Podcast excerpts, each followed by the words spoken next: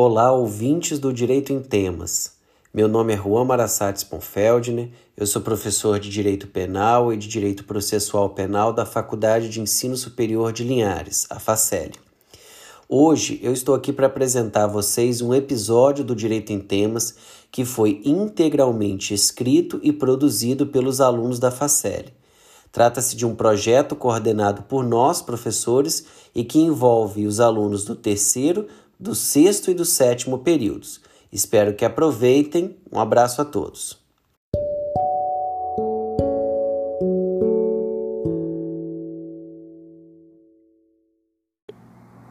Bom dia, boa tarde e boa noite a todos. Meu nome é Davi, aluno do terceiro período de Direito da Facel, e venho aqui hoje representando o meu grupo formado por Alessio, Diego, Di Jordan, Emily Almeida, Geansley, Poliana, João Vitor, João Gabriel, Leonardo e Yuri, apresentar o nosso primeiro podcast de Direito Penal.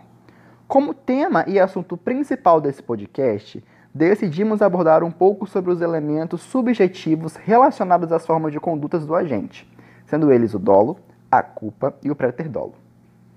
Além de apresentar os conceitos de cada um, vamos também, sempre ao final de cada um, expor um caso concreto que se relacione com a conduta anteriormente apontada. Dessa forma, conseguiremos tirar os conceitos do papel e espelhá-los na prática, garantindo assim uma maior compreensão de todos os ouvintes. Iniciando pelo crime doloso, podemos encontrá-lo no artigo 18, inciso 1 do Código Penal o qual diz que ocorre tal crime quando a gente quer o resultado e assume o risco de produzi-lo. Em outras palavras, podemos dizer que o dolo se dá quando o agente tem uma vontade consciente dirigida a realizar ou a aceitar realizar a conduta descrita no tipo penal.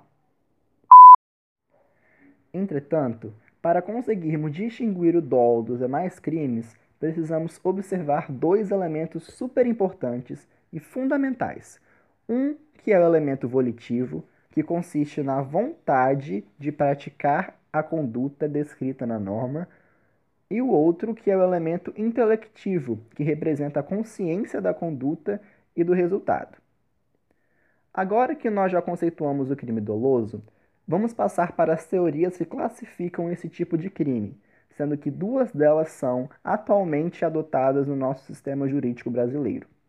A primeira teoria é a da vontade, a qual diz que o dolo é a vontade consciente de querer praticar a infração penal, ou seja, é quando o agente pratica um ato por vontade própria, mesmo sabendo que tal ato é criminoso e que pode gerar resultados ilegais. A segunda teoria é a da representação, a qual define que o dolo estará presente sempre que o agente tiver a previsão do resultado como possível. Em outras palavras, ainda que o agente não quisesse praticar a conduta, ele previa o possível resultado. Por fim, a terceira e última teoria é a do consentimento ou assentimento, a qual define o dolo sempre que o agente tiver a previsão do resultado como possível e, ainda assim, decide prosseguir com a conduta, assumindo o risco de produzir o evento, ou seja, o agente não quer o resultado, porém o prevê e assume o risco. Dessa forma, atualmente, o nosso direito penal adota a teoria da vontade para dolo direto e a teoria do consentimento para o dolo eventual. Finalmente, como eu havia falado no início do podcast, irei apresentar um caso concreto que muitos de vocês já devem ter ouvido falar sobre, ou até mesmo acompanhado na época em que ele ocorreu.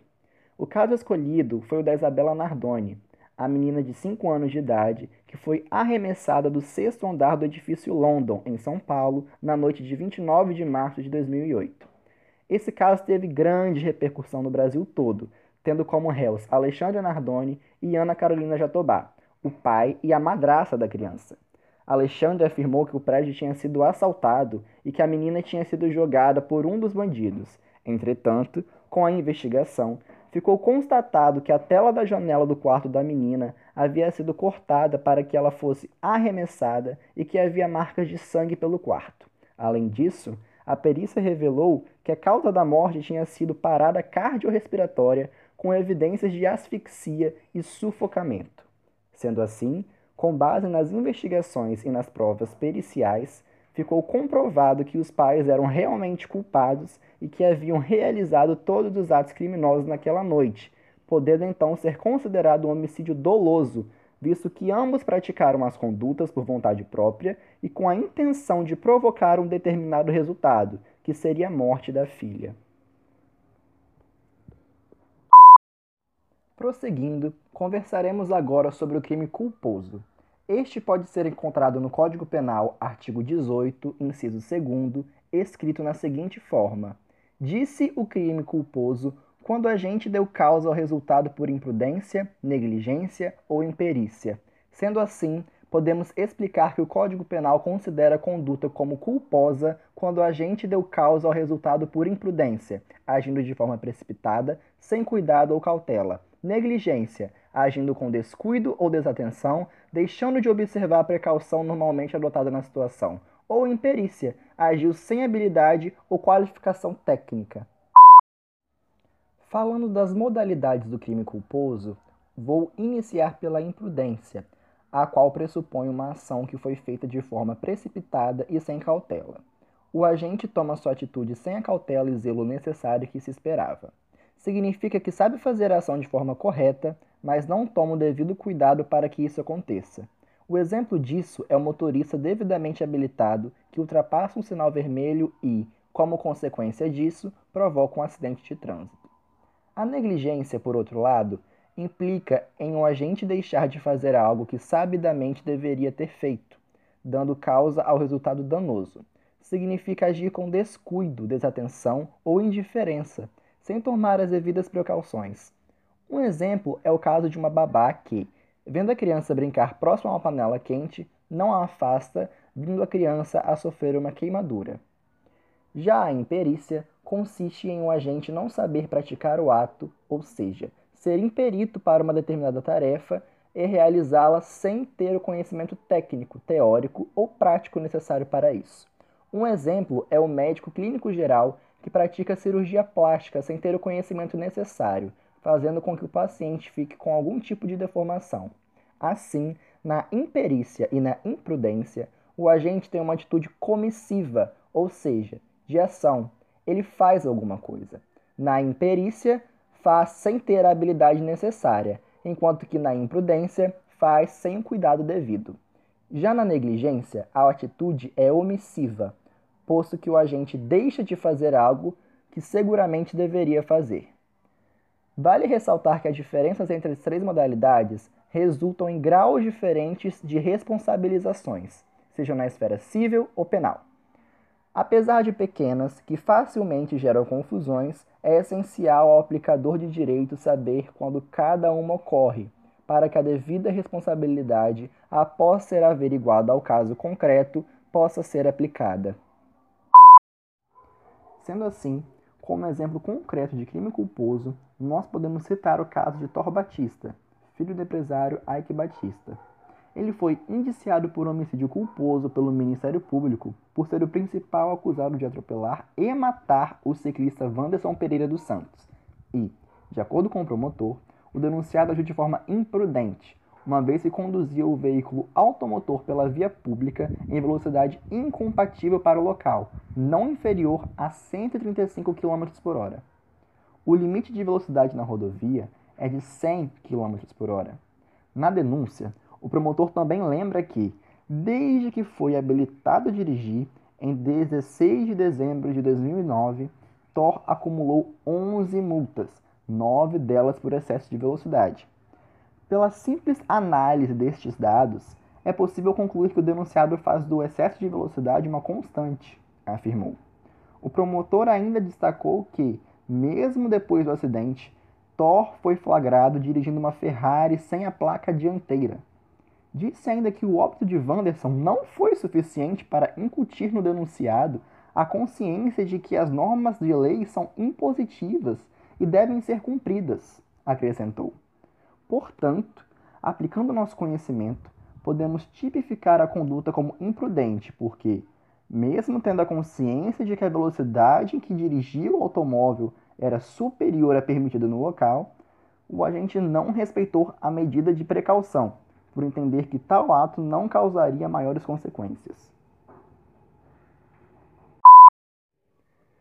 Por fim, e o último tema desse nosso podcast, irei falar a respeito do crime pré-terdoloso. Se você já assistiu o jornal, provavelmente já ouviu um jornalista dizer: o indivíduo foi preso e irá responder por homicídio doloso, quando há a intenção de matar. Mas você já ouviu falar em pré-terdolo? Esse é um dos temas desse podcast e se você não conhece ou tem dúvidas a respeito, nós vamos explicar para você. Esse crime também é conhecido como híbrido e está previsto no artigo 19 do Código Penal Brasileiro com a seguinte redação: Artigo 19. Pelo resultado que agrava especialmente a pena, só responde o agente que o houver causado ao menos culposamente. De uma forma geral, o crime pré-terdoloso é uma espécie de crime agravado pelo resultado, no qual a gente pratica uma conduta antecedente dolosa e deste decorre um resultado consequentemente culposo. Em outras palavras, dizemos que há dolo no fato anterior e culpa no posterior. Uma ótima forma de lembrar do que se trata o préter-dolo é a frase dolo no consciente, culpa no consequente. Pois o agente pratica o crime distinto daquele que pretendia cometer, tendo então um resultado mais grave que o pretendido, seja por negligência, imprudência ou imperícia. Sendo assim, trata-se de uma espécie de crime qualificado pelo resultado, tendo então a junção no mesmo fato do dolo e da culpa. Além disso, o dispositivo legal indica a existência de casos em que o resultado qualificador advém de dolo e culpa. Somente no caso da culpa é que se fala em delito preteritencional, pois no crime pretedolo o resultado causado pelo agente vai além do que qualquer pretendido por ele, por circunstâncias alheias à sua vontade. Nesse tipo de crime, não existe a modalidade de crime tentado. Isso acontece porque a tentativa só é admitida pela lei no caso de crime dolosos, que é quando o agente deseja o resultado.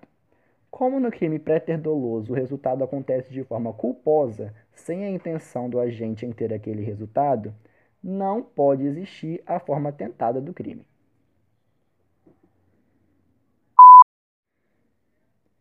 Um ponto importante e que merece ressalva é o de que a doutrina distingue o crime preterdoloso do crime qualificado pelo resultado. Para ela, o crime qualificado pelo resultado, ou seja, aquele no qual, ocorrendo determinado resultado, teremos a aplicação de uma circunstância qualificadora, é um gênero do qual o crime preterdoloso é espécie. Aqui é irrelevante se o resultado que qualifica o crime é doloso ou culposo. No delito preterdoloso, o resultado que qualifica o crime é necessariamente culposo, ou seja, há dolo na conduta inicial e culpa em relação ao resultado que efetivamente ocorre. E para facilitar ainda mais o entendimento sobre o crime preterdoloso, vou citar um exemplo bem comum e que está expresso no nosso Código Penal. Podemos verificar o crime petrodoloso clássico no artigo 129, parágrafo 3 do Código Penal, que é o da lesão corporal seguida de morte, visto que o agente não quis este resultado, como por exemplo no caso de dois jovens que ao saírem de uma festa se envolvem em uma briga e um deles empurra o outro, fazendo com que este caia e bata a cabeça no meio-fio, vindo a óbito. Neste caso, o agente agiu com a intenção de praticar apenas o crime tipificado como conduta dolosa, de acordo com o artigo 129 do Código Penal supracitado, e, por imprudência, acabou ocasionando a morte da vítima, sendo então conduta culposa. Bom, pessoal, chegamos ao final deste episódio e essas foram as informações que procuramos trazer para vocês, ouvintes desse podcast. Esperamos muito que tenhamos conseguido explicar de maneira clara e eficaz os elementos subjetivos do agente relacionados aos seus tipos de condutas previstos no direito penal brasileiro e como eles são aplicados na prática. Se você gostou de nosso trabalho, convidamos vocês a compartilharem com o máximo de pessoas que puderem, para que esse podcast possa chegar a muitos outros ouvidos e servir como fonte de estudo e de aprendizado, tanto para estudantes de direito quanto para a sociedade em geral. Obrigado por nos escutar.